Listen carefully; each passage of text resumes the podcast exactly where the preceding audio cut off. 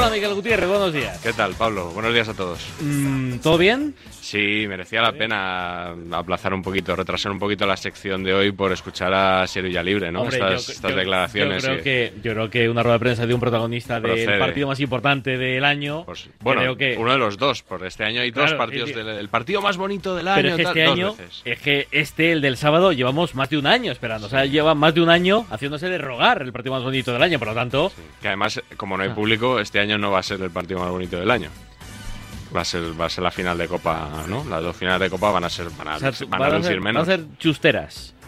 Mm, Bueno, yo espero que deportivamente sean muy interesantes, pero ese ambiente festivo que se alaba siempre en las finales de Copa y por lo que se ha esperado un año a ver si se podía jugar este partido, pues no lo vamos a tener. Ah, mira, y hay otro asunto del que no vamos a hablar, que es de, de los posibles pitos al himno. bueno, sí, eso para ¿eh? mí. Porque siempre era muy Sí, recurrente, sí, sí, ¿verdad? sí. Además, fíjate, Sí. el Athletic en las dos, en una Real y en otro Sí, el Barcelona. Sí, o sea, sí, sí, sí, eh, este iba, año- a ser, iba a ser el tema. Fíjate, este año no ha habido debate ni sobre la sede de la final, que es algo que ya se ¿Eh? acabó con, con la llegada de Rubiales. Yo creo que es lo mejor que ha aportado Rubiales al fútbol español, Sí, que ha acabado con ese debate. Y, y luego lo de los pitos al himno, la verdad. Igual hay que hacer a puerta cerrada siempre la final de Copa. A partir de ahora. Sí, sí, sí. Para que no se pita el himno, ¿no? No, Por para acaso. que no haya debate. A mí me, lo Ah, que para se que- pite el himno me da igual. Para que no haya debate. ¿Pero qué tienes en contra de los debates? No, Eres antidebate. No, yo, bueno, está Felipe del Campo, que es el que gana los El que debates. gana siempre. Hoy, hoy creo que Hoy no los no, ha ganado. hoy ¿eh? ha empatado. Hoy, Hoy ha empatado creo que ha patinado un poco Felipe los, en las siempre victorias, en los debates. Sí, sí. Y tú piensas que yo me tengo que escuchar todos los debates. Entonces, Sí. por un lado me viene bien porque así tengo material para esta O sea, sección eres y el para Maldini podcast. de los debates. Sí, una cosa así. Tengo un archivo también con VHS con todos los debates. Mira, debate de la sede de la final de Copa del 92. Cre- eh, Creo que es una idea para, para eh, hacer más grande eh, la libreta. Creo que habría que inter- internacionalizarlo. Sí, yo he pensado abrir franquicias alguna vez. También de ¿Sí? política, de periodismo cinematográfico, por ejemplo, ¿no? No, no, no. o debates deportivos en, yo qué sé, en, en, en Luxemburgo. Luxemburgo, Vanderlei. Sí, por ejemplo. Pues Sí. se- sería. Yo estoy dispuesto, estoy abierto. Tengo mi. O sea, tú con, ta- con tal de, De trincar. de trincar lo que sea, ¿no? Correcto. Sí, sí, sí, ¿De qué hablamos hoy, señor Gutiérrez? Bueno, ya había que hablar, evidentemente, de José Ramón de la Morena, que la pasada semana anunció su retirada, su adiós a Onda Cero y, y su adiós a la radio después de tantos años.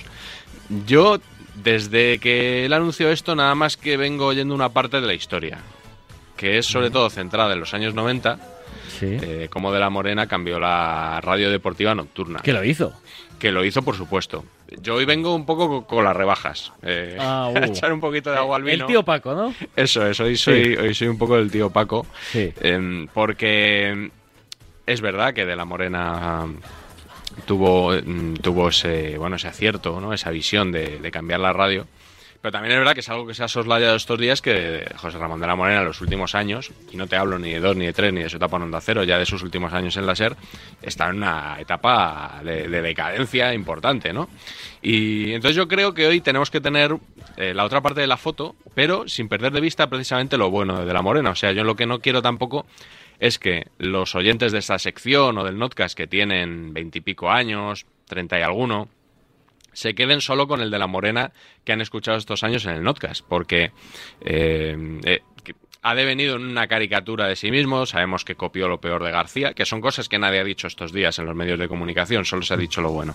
Eh, entonces, yo voy a poner ahora los greatest hits, por así decirlo, de la Morena en el Notcast y en la libreta, pero eh, sin perder de vista que este señor fue muy importante en los años 90, consiguió algo que nadie podía imaginar, que era... estás- haciendo un poco de eufemiano, o sea, estás eh, tirando la piedra y escondiendo la mano. No, yo no, voy a poner lo malo, pero acordaos de lo bueno. No, no, no, yo quiero O sea, que yo la lo voy a poner, pero vosotros acordaos. Yo quiero que la gente tenga una, una imagen más completa. O sea, yo, Mm. la libreta, eh, ya sabes que se dedica a recoger las malas prácticas de la prensa, fundamentalmente.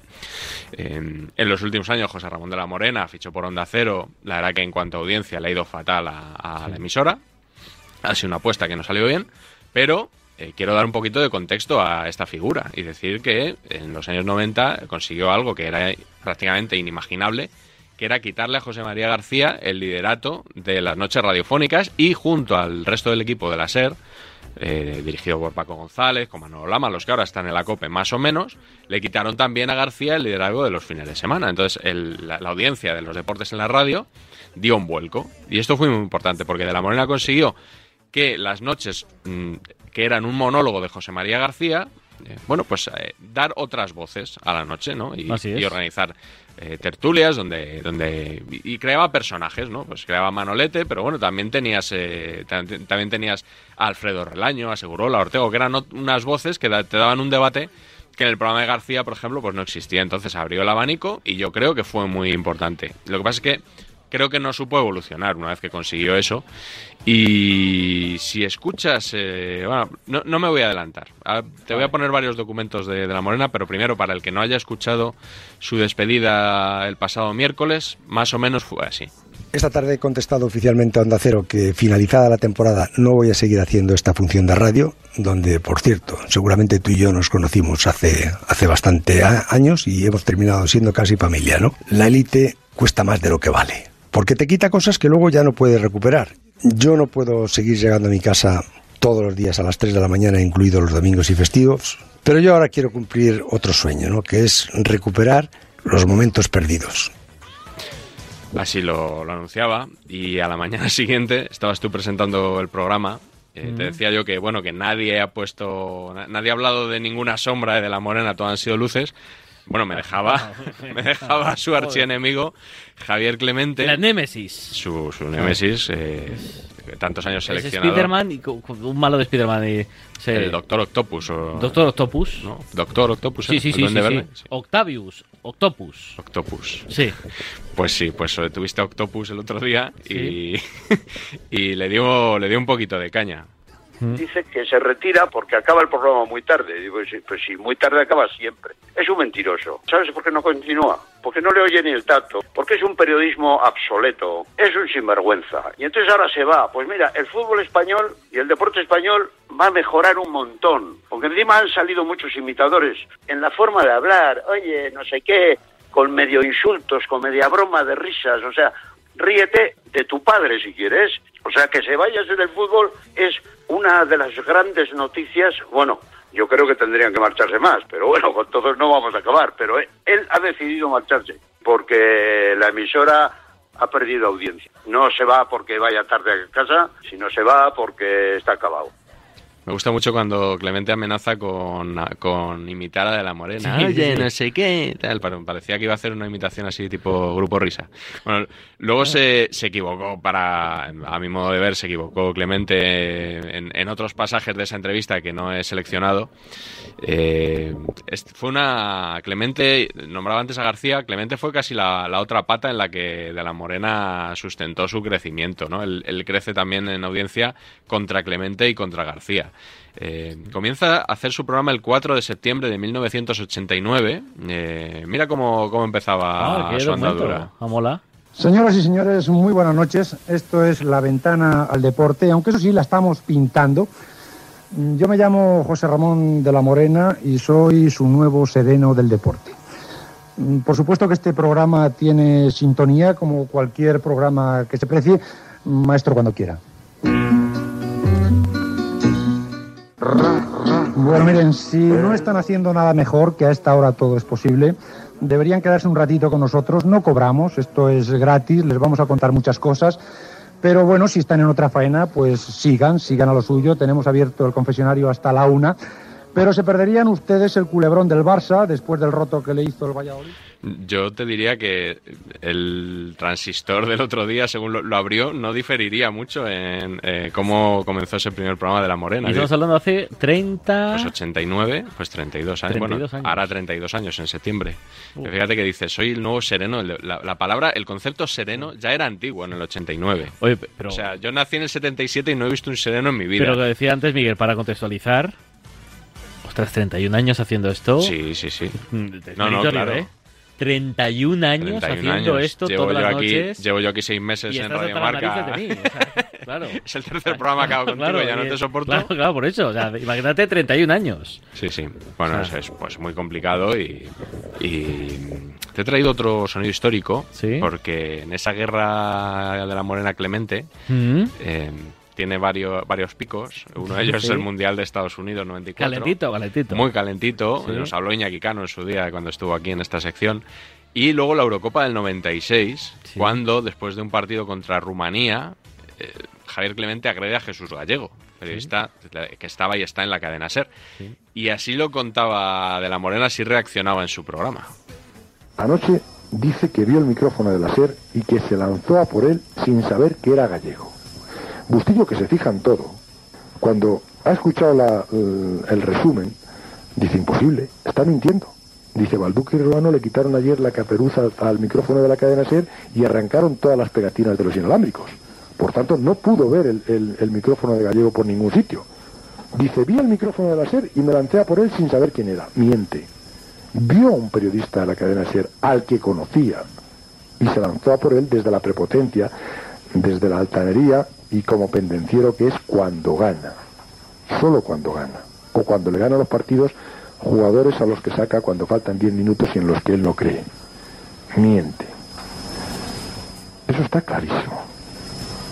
Miente. a veces cuando pensamos que el periodismo deportivo de ahora es mucho peor que el de antes, pues mm, no sé si la memoria también filtra un poquito esas cosas, porque fueron años de... Esto empezó, empezó hace añitos, ¿eh? Fueron, fueron años muy, muy tensos. Te he traído un, dos resúmenes de los greatest hits de, de La Morena Ah, bueno. en el Notcast. Eh, Sí. la- el año pasado, durante el confinamiento, hice una serie de programas monográficos de periodistas. Uno de ellos era sobre José Ramón de la Morena. Entonces ayer me puse a rebuscar y dije, a ver qué llevo mañana para poner. Y dije, bueno, si esto, si ya, esto ya lo tengo hecho, vamos Sí. a reciclarlo. Gana de currar más. Y vamos, se lo coloco claro, a López y, oye, entre los dos, Muy vamos, hecho, entre los dos vamos a llenar siete minutitos. Muy bien hecho. Así que lo he dividido en dos bloques. Si te parece, eh, empezamos con el de las informaciones. Las Sí. informaciones más relevantes, entre comillas, que ha dado José Ramón de la Morena en el Notcast. A ver.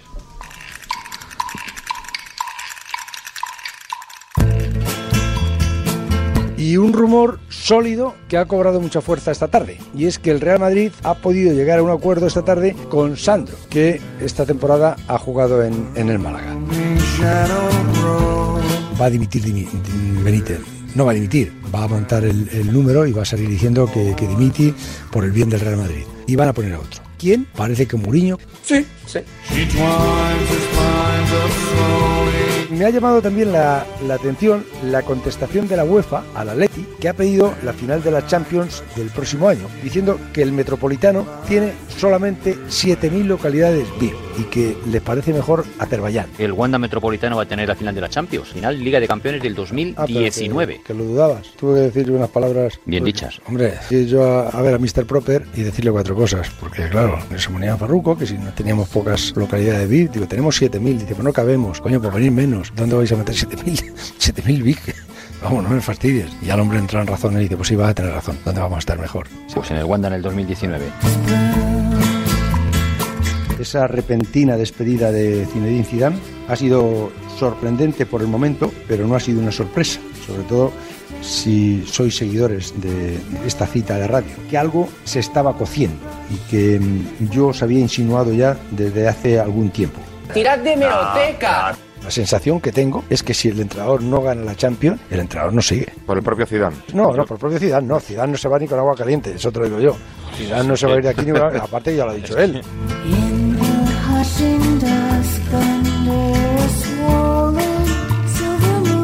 ¿Dónde iría Cristiano Ronaldo? Pues posiblemente o al United o al Paris Saint Germain. ¿La Juve tiene poder económico ahora mismo para cometer una, una operación así? Si van a traspasar a Higuaín porque gasta 7 litros de, de gasolina y van a traer a uno que gasta 60, tú me dirás.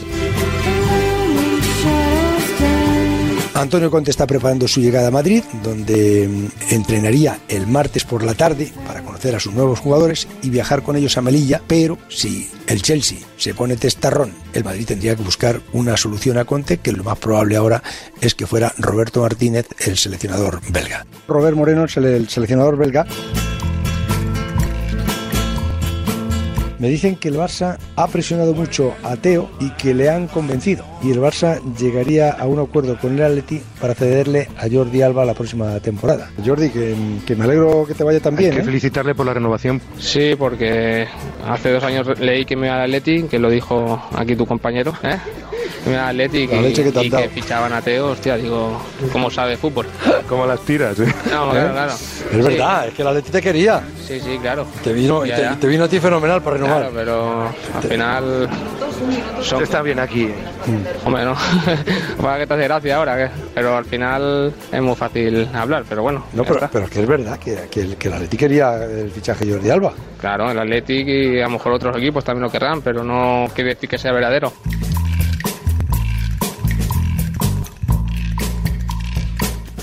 Sí, la de Jordi Alba me acuerdo perfectamente. acuerdas, ¿no? Me acuerdo perfectamente. La tensión se podía masticar. Sí, sí, sí. Bueno, estas han sido las informaciones. Ahora te traigo en otro bloque las entrevistas, que dicen que también es una de las grandes especialidades de, de la Morena. Vamos a ver, eh, bueno, no, no cómo las prepara, eso no lo vamos a ver, pero vamos a ver si están lo suficientemente preparadas o no. A ver. Cuando empezáis de la manera que empezáis los penaltis, te habrá costado salud, ¿no? los penaltis. Ay, perdona, que joder, que espérate, que me estaba liando ahora con la pilicueta, Monreal, Sí, perdona. No, no, ya me he imaginado ya, me pero esta- bueno, no me, pasa estaba, nada. me estaba yendo a Londres. No es el sol que te alumbra, dos tus piernas que mandan. ¿Vives muy lejos de, de la ciudad deportiva del PSG? A 20 minutos, a 20 minutos en coche. Sí, ¿y tardas mucho en llegar o no? 20 minutos, dices. No, hay- no, es que se forman unos tráfico. atascos. Seis las medias faenas de mis medios calientes. ¿Cómo es la sala de, de los, del bar? Pues eh, es una... ¿Es igual en todos los estadios? ¿Mide lo mismo? No, se hace todo desde las rozas. y O sea, no- pero, o sea en, el, en el campo No hay nada. no hay... Te veo esta noche apagado, ¿eh? Pensaba, digo, ya verás Julen esta noche la que me va a liar. A Joaquín siempre que le- termino las entrevistas con él le digo, cuéntame el último. Me cuenta uno bueno. De Joaquín no te diría un chiste, pero hoy antes de las seis no va a dormir nadie aquí. Si no, multado también, ¿eh? Nosotros a las seis. ¿Él a qué hora dijo? A las 5, a las 5. Por culo te la hinco. Me cago en la leche que te han dado. Que de todas maneras, este año en el- Barça te vas a reír menos porque como se va el Morros a Francia, a París, Sí. te lo vas a pasar peor, ¿eh? ¿Y yo por qué? ¿Y por qué yo juego en Polonia? Tú estás en Polonia, qué coño. Claro, claro, claro. Sí, sí, sí.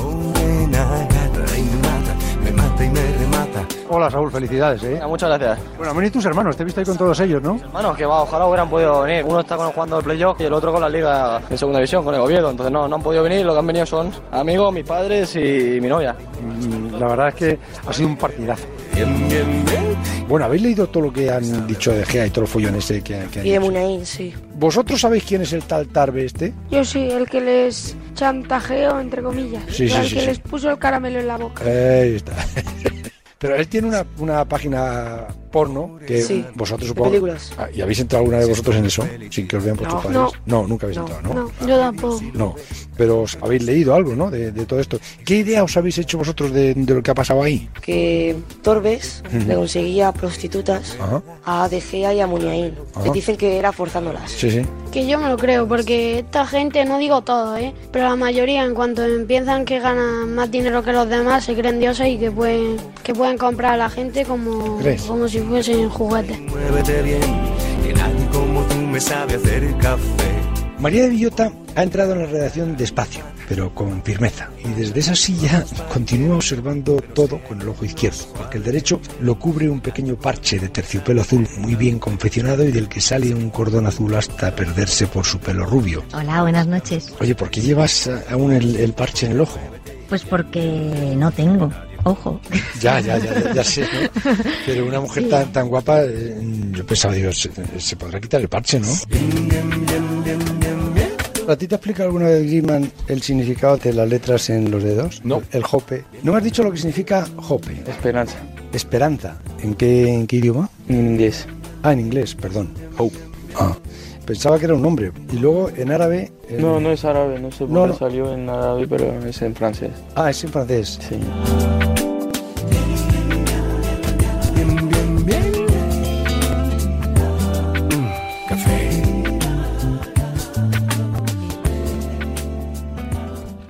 Ahora escuchamos el Notcast. 10.37, ahora antes de Canarias. Ahora con todo lo que estamos pasando, usamos menos el coche. ¿Y qué se le ocurrió de línea directa para ayudarnos? Una cosa estupenda, algo que va a hacer que corras al teléfono para llamarles. Porque línea directa, si haces menos kilómetros de lo que pensabas, te devuelven el importe correspondiente y siempre con la garantía real de que pagarás menos por tus seguros. Es el momento de cambiarte a línea directa. 917-700-700. 917-700-700. Consulta condiciones en lineadirecta.com. Miguel, ¿Notcast? Venga, vamos con allá. Vamos a hablar sobre. Vamos a escuchar, mejor dicho, de todo lo que se dijo sobre el nuevo logo de la Real Federación Española de Oh, el Fútbol. logo, el logo, el logo. En los parones de liga se suele acabar hablando de todo menos de la selección. No voy a incluir entre estos temas espinosos el nuevo logo de la Federación Española de Fútbol. Pues sí, pues sí. No, no, no, no, no. Estoy hasta el moño de los nuevos logos.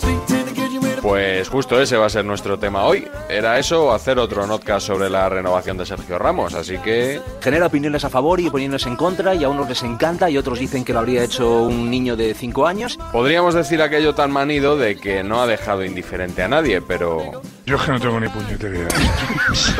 Te voy a decir más, es que no me acuerdo ni cómo era el otro. te lo va a explicar un experto, hombre. La imagen actual es eh, un logotipo conocido en la casa como el huevo frito. que Es un, es un logotipo muy, muy antiguo, es una obra de arte, por cierto, una creación de un, de un artista español, de Antonio Miró, de Antonio Miró, de los años 80. Doblemente incorrecto, además. Primero porque sería Joan Miró, no Antonio, ni mucho menos Gonzalo. Eso por un lado. Y por otro lado es que ese logo no era de Miró. El antiguo logo se hizo en el 88, Miró murió en el 82, y era pues una recreación del estilo de Miró y yo creo que ha durado bastante tiempo. ¿Esta nueva imagen qué es? Pues Rubiales con pelo. No, no, no, no. No, bueno, algún malvado me decía esta tarde que si la nueva imagen de la federación va a ser Rubiales con Malena. Pues no, hombre, no. Sí, es una cosa muy, muy moderna, muy de comunicación corporativa en el siglo XXI. A mí me han dicho que quitamos la corona y ponemos un turbante por lo de Arabia, ¿verdad o no? Nos hemos cargado a con un par de cojones. Lo que no sabemos exactamente es cuánto tiempo ha llevado este trabajo. Lleva dos años y medio la Federación Española trabajando en esto. Y hay un equipo de creativos y de artistas y, y que mañana van a explicar Dos por qué el logotipo... Sí, sí, sí, no, no, no, no, sí, sí. Dos años y medio de trabajo, ¿eh? Han debido estar pensándolo como... Año y medio. Madre mía. El punto final a dos años de trabajo. Dos años y medio de trabajo, ¿eh? Como... Año y medio. Dos años largos desde que el nuevo equipo de la federación, no te rías, pensó que con una nueva federación había que hacer un cambio de imagen, actualizar la imagen de la, de la federación española. Han dado con este logo que a ti, Joseba, no te gusta, pero a mí me encanta. Si no habéis visto el logo todavía, a ver cómo os lo explico yo ahora para que os hagáis una idea. Un stop. ¿Habéis visto un stop? Por lo mismo. Es un stop. Limpio, redondo, simple, sólido. Rojo y blanco. Rojo y blanco sobre fondo rojo. Abajo aparece ahí ese circulito. Y cuando amplías es Real Federación Española de Fútbol. RFEF. Que Rocero decía que te recordaba, Rocero. No, eso es lo de las. Cuando tú vas a la prueba de la vista, te vas poniendo las diferentes lentes y tú vas viendo así las letras, cada vez más pequeñas, más pequeñas, entonces tú estás R, F, E, F. Pero va lo van diciendo con duda y lo otro van empequeñeciendo.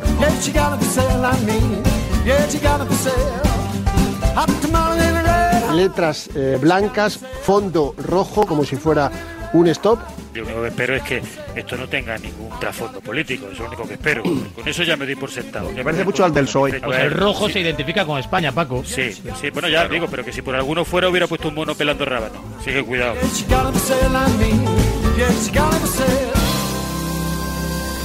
Y como ya os podéis imaginar, el nuevo logo ha recibido bastantes críticas.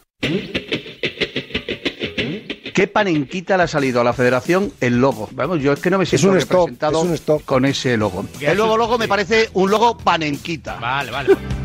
Creo que le falta personalidad. A mí me ha parecido feo, me ha parecido simple. Cuando lo he visto alucinado, me ha parecido vacío. El nuevo logo me parece, vamos, insustancial. ¿Se entiende? Cuando veis eso, sabéis que está jugando España. Yo no, ahí no veo nada. Es muy raro, ¿no? No lo identifico con la selección española. Pero ni con el fútbol. Al fútbol ni con el O sea, fútbol. me dices que es de un sindicato de agricultores de Finlandia y me lo creo también. Recuerda un poco al de Bayer. Sigo viendo el escudo de la Federación Nuevo y que gana de tomarte una aspirina, chicos, es tremendo. Yo pensaba que el club de las aspirinas es el Bayern Múnich. No tiene nada que ver con el Múnich. Ha quitado a Miró y ha puesto un stop. Que a ti no te ha gustado. Buenas noches, José Ramón. Bueno, no es que me haya gustado. Me gusta más los ceda al paso.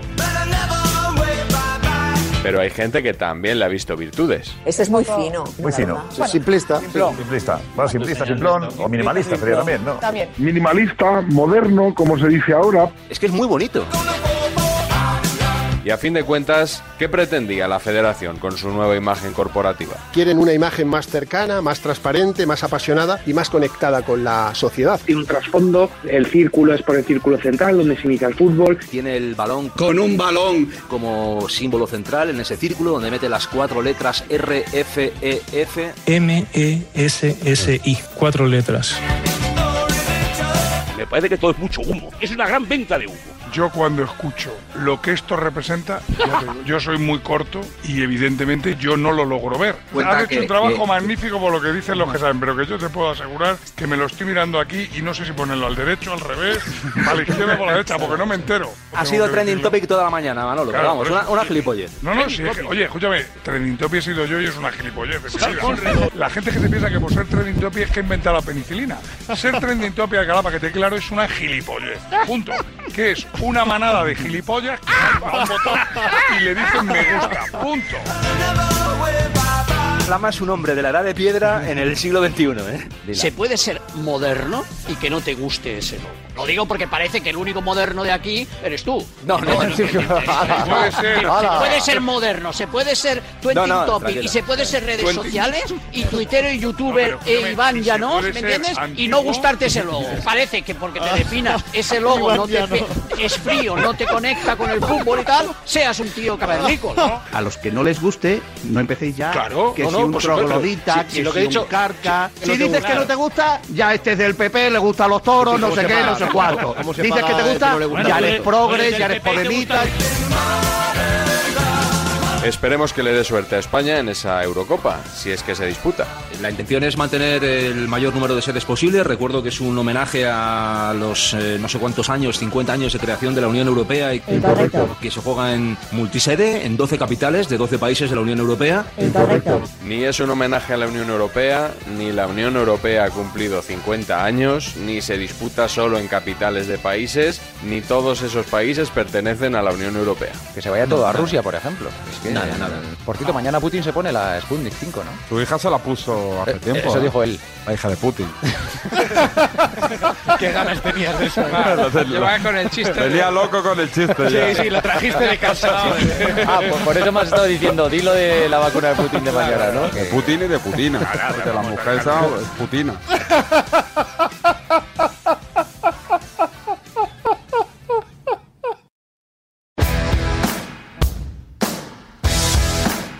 Llevaba semanas así con el coche y el otro día cuando más prisa tenía me quedé tirado en la carretera. Imaginaos la faena, la cara que se me queda y ahora qué hago. Bueno, pues cogí mi móvil, me metí en la app de Mutua y solicité asistencia. No tardaron nada, rápido, cómodo y muy fácil, porque Mutua, además de poder dar partes y solicitar asistencia con la app, en menos de 6 minutos te bajan el precio de tus seguros, sea cual sea. Fácil, ¿verdad? Es facilísimo, llama ya al 900 555 555 900 555 555. Esto es muy fácil. Esto es la Mutua. Consulta condiciones en Mutua.es.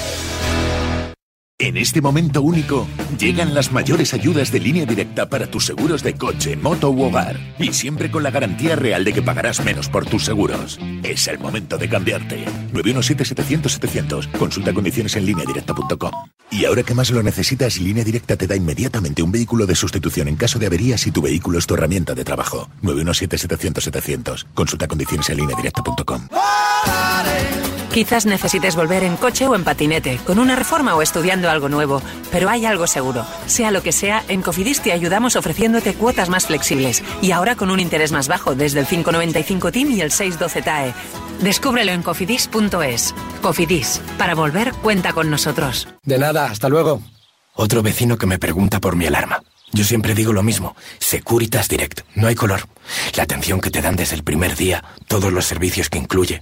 Cuando pasa cualquier cosa siempre responden enseguida. Pensarán que trabajo allí, pero es que estoy encantado con el servicio que dan. Confía en Securitas Direct, expertos en seguridad. Llámanos al 900-103-104 o calcula online en securitasdirect.es. Recuerda, 900-103-104. Vuelvas como vuelvas en Cofidis te ayudaremos a hacerlo realidad. Entra ya en cofidis.es. Cofidis, para volver cuenta con nosotros.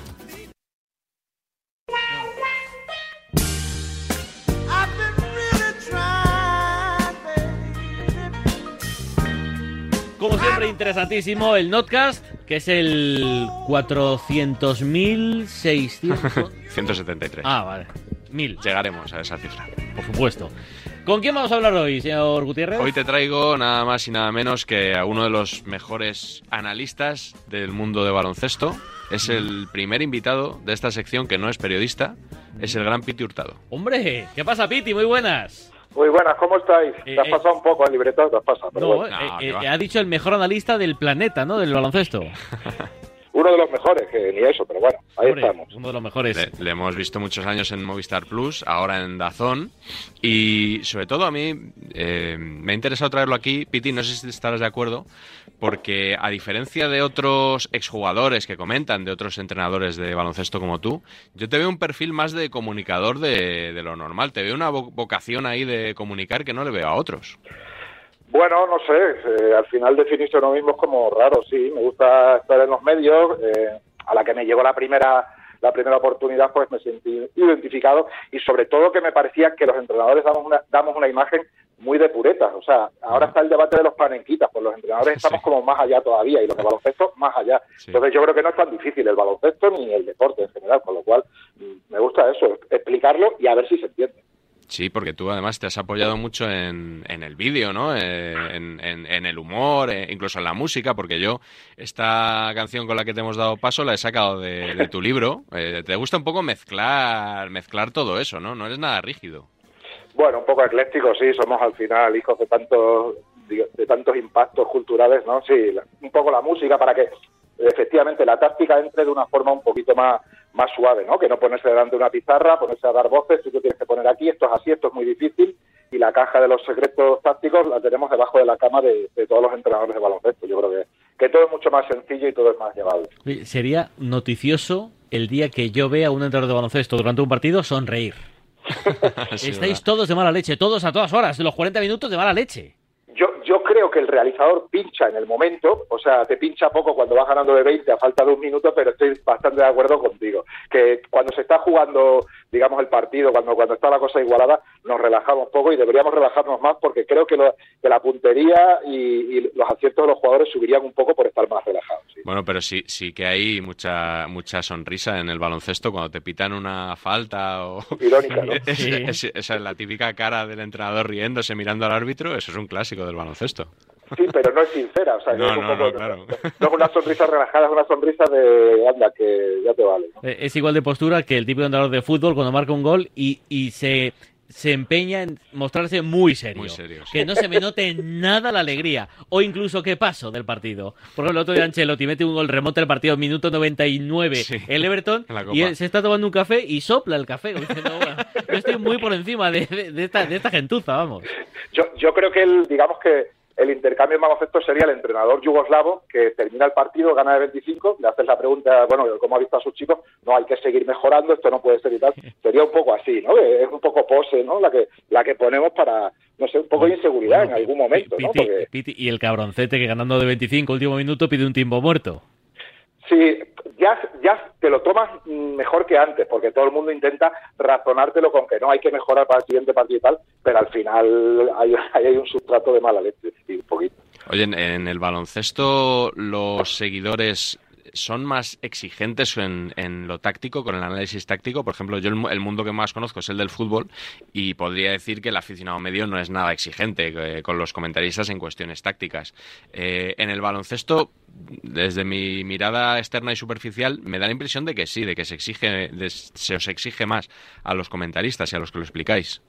Bueno, eh, no tengo yo esa sensación. Bueno, quizá el público de televisivo, el público de redes sociales sí, porque son como son, pero el público en general lo que quiere es ver a su equipo jugar bien, que en baloncesto sí que para ganar tienes que jugar de una forma eh, más técnica, digamos, o con más aciertos. Al final tienes que tener mucho más acierto porque estás todo el rato atacando y defendiendo. Pero no creo que el público en general busque otra cosa que no sea que su equipo juegue un partido sólido, que gane, y luego es verdad que, claro, hay un pequeño público que es el que creemos que hace mucho ruido, pero tampoco me parece tan importante. Y bueno, tampoco quiero dar yo aquí una imagen de que el público del baloncesto es como, como que, tiene ese perfil, porque, mm, por ejemplo, yo creo que en baloncesto una cosa que funciona muy bien respecto al fútbol es el humor de los que lo comentáis, o, el chascarrillo, la licencia, ¿no? Eh, ya funcionaba desde tiempos de Trecet, ¿no? Que cantaba lo de Ding Dong con los triples, por supuesto Andrés Montes, eh, Daimiel, tanto con Montes como con Guillermo Jiménez ahora, tú con Guillermo también, eh, no sé, Lalo Alzueta, Fran Fermoso, que también incorporan cosas. Funciona muy bien en el baloncesto, en la, narración, el humor, ¿no? Sí, yo tengo la sensación de que el baloncesto tiene más, eh, digamos, espacios eh, en vacío, ¿no? Tiempos muertos, entre cuartos y demás, y hay un rato en el que tú puedes decir, sí, mira, están defendiendo mal el bloqueo directo, o las estadísticas son estas, pero claro, hay tantas estadísticas que puedas decir en un partido de baloncesto que al final intoxicas a la gente, con lo cual tienes que relajarte un poquito y de, de, alguna broma, algún, y sobre todo la broma viene eh, con el diálogo, ¿no? Que tenga, digamos, la, complicidad que tengas con el otro, ¿no? Pero sí mm. se da, sí. Claro, yo recuerdo una pareja que había de comentaristas en televisión española que era Fernando Romay y Chichi Creus. y que, no podían ser más distintos, empezando porque tú lo veías y claro, un señor de los 13, igual no se parece mucho. Eso es, pero, pero o sea, Chichi Creus hacía unos comentarios que yo creo que no le entendí ni uno, pero no porque, o sea, porque eran elevadísimos, complejísimos. Y claro, a mí me venían grandísimos. Y luego estaba Fernando Romay que hacía comentarios del tipo Rudy está fino como el coral. Entonces era una mezcla de decir, bueno, eh, los extremos aquí y se complementaban bien, ¿no? Porque cada uno te daba una cosa. ¿Y el narrador quién era? ¿Te acuerdas? Pues yo creo que era Arsenio. Arsenio. Arsenio Cañada, sí, sí. Sí, Cañada, sí. Pues sí. Pues Oye, Piti tiene también una versión más. Eh, tiene, su marca personal, con la Pitipedia también, que es un libro que, la fantástica Pitipedia. Que recomiendo que, la gente lo tenga, donde, no sé, Piti, cuéntame, eh, tratasteis de contar, Antonio Pacheco y tú, el, el, baloncesto, volcaste un poco tus, tus conocimientos y tus obsesiones, pero de una manera divertida, ¿no? Como yo también he descubierto luego trabajando con Pacheco. Sí, eh, yo intenté meter eh, algún capítulo en el cual habláramos un poco más de, pues de técnica, de táctica, pero sí, bueno, tú al final él me fue infiel contigo, ¿no? Y sabes cómo, cómo trabaja Pach, ¿no? Que tiene que haber un ambiente relajado, digamos que en, en ese punto divertido, él también tiene pues, pues, mucho trabajo, mucha bibliografía y demás, y yo me lo pasé muy bien. Y la verdad es que el libro luego al final con la huerta, que también trabaja con vosotros, quedó muy colorido y yo estoy muy contento porque al final él me lo dijo desde el principio, mira Titi, el negocio editorial es esto, o sea, se va a vender lo que se va a vender y no es un tema económico, es de quedar contento. Yo quedé muy contento con el proceso y con el resultado. Pues igual que nosotros cuando te escuchamos diseccionar algún partido de, baloncesto. Piti, es un placer que, que, siga yendo muy bien, porque me imagino cuando uno está en la tele no echa de menos un banquillo, ¿no? En absoluto. No, que va. Bueno, si, el banquillo es muy bueno y tiene un buen sueldo detrás, porque siempre se habla de... O sea, si las condiciones ah, económicas son muy que, buenas... que los entrenadores de baloncesto también no movís por la pasta, no creo, ¿no? Hombre, hubo un tiempo en el que yo me iba a Venezuela, a Japón, con un sueldo que estaba bien, pero que eran muchos kilómetros. Ahora sí, ahora sí me muevo los medios a un banquillo que sea más cerca y con un buen dinero, ¿no? En, el Levanga Hokkaido, equipo japonés al que entrenó, eh, se atrevió a hablar en japonés en la presentación. Pero ¿sabes por qué lo hice, no? Porque justo la semana anterior Guardiola había salido haciendo una rueda de prensa en alemán con el Bayern cuando, cuando empezó con el Bayern. Entonces yo memoricé tres frases, me las, me las corté, lo edité. dime una, dime una. Pues no me acuerdo cómo decía, era... Eh, supongo que era como... Sí, arigato más, pero ahora mismo no recuerdo porque fue memorizarlo como un loro y soltarlo. Total, que me, me llamaron del larguero y de todos sitios pensando en que yo había hablado en japonés toda la rueda de prensa. Y era cierto. Te, quedaste con todos. Hablé en inglés, sí. sí. Piti, un abrazo fuerte, gracias. Un abrazo, cuidado mucho. Hasta el lunes que viene, Miguel. Hasta la semana que viene. Me imagino que con Varela.